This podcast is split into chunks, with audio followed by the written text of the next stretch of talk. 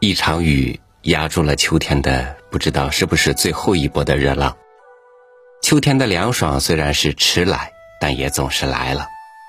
于是，这个秋天的第一次，我想要跟大家一起分享一篇秋天的赞歌，与您分享从维希的文章《秋赋》。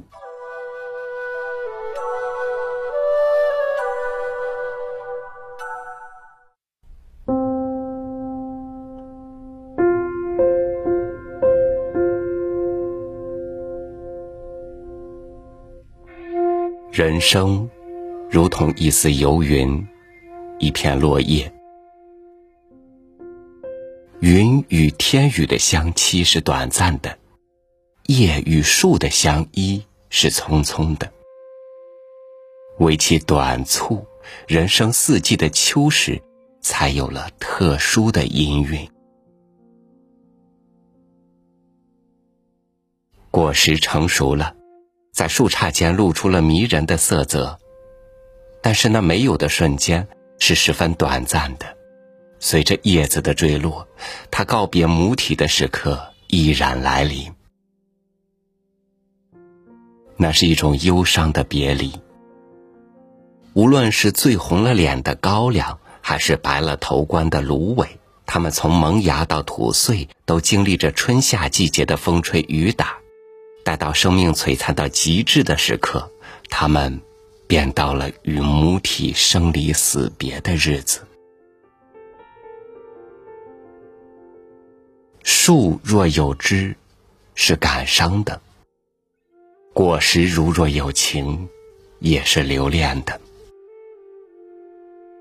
但是自然界的别离，无论是游云告别天空，还是果实坠离母树。在感伤的别离中，还蕴藏着再一次聚会的希望。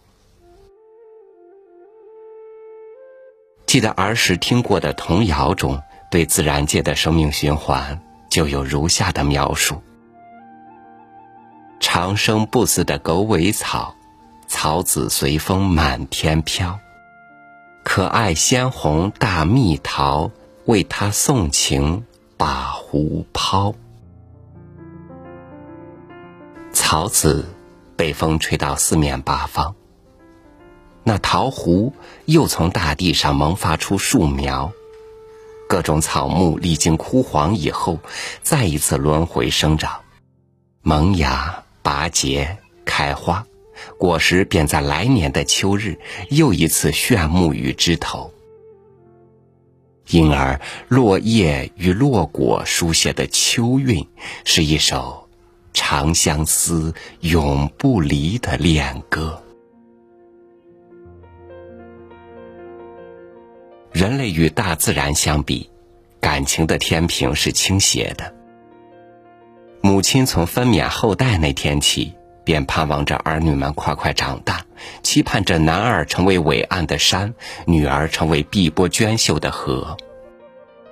岂不知儿女们长大一天，他们。就接近了秋日一天，待儿女们像燕子出巢，飞向天南地北的时日，秋色也就染白了他们的发鬓。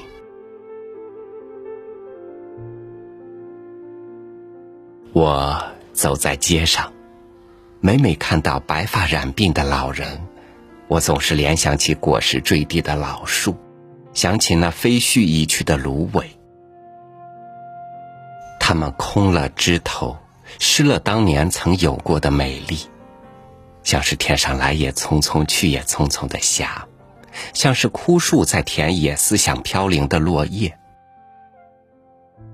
但是，不同于云霞和落叶的是，大自然永远不知疲倦的周而复始，而人类自身，则无一例外的都要回归到天宇的尽头，那儿。是寂寞的冬季，是白雪覆盖的荒原，如同是一张无限大的冰床，他们静静的休眠在那银白色的梦幻里，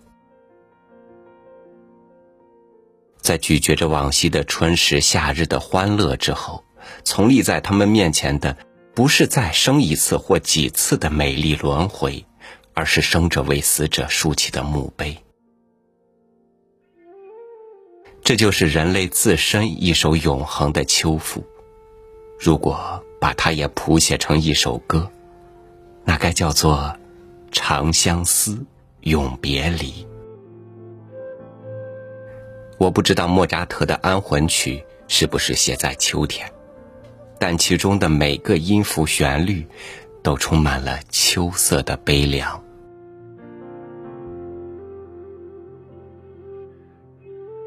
唯其人生如流萤般短促，人类才更加珍惜生命自身。中古文化格言中有许多是警示人们热爱生命的，比如。一寸光阴一寸金，寸金难买寸光阴。人生好比河中水，只能流去不流回。曹孟德当年在江涛滚滚的赤壁横槊赋诗时，吟唱出“对酒当歌，人生几何”的感慨。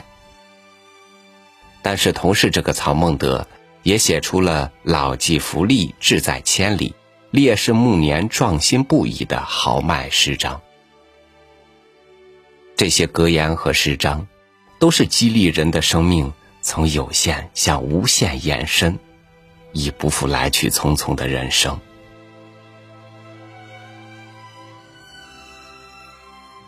时至秋时，眺望窗外，在秋雨迷离中，遥见枝头绿色凋零。对镜自视时，又见发鬓天霜，便有感而发，涂鸦此秋赋短章，用以自勉自励。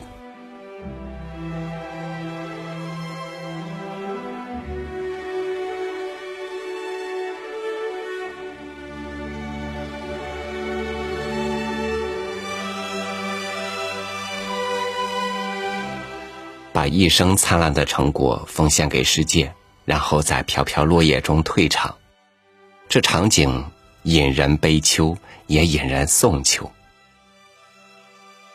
不同的感慨源自对人生的不同态度吧。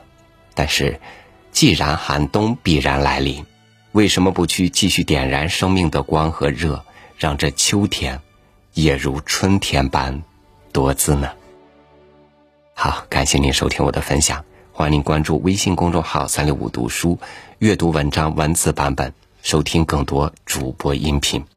我是朝宇，祝您晚安，明天见。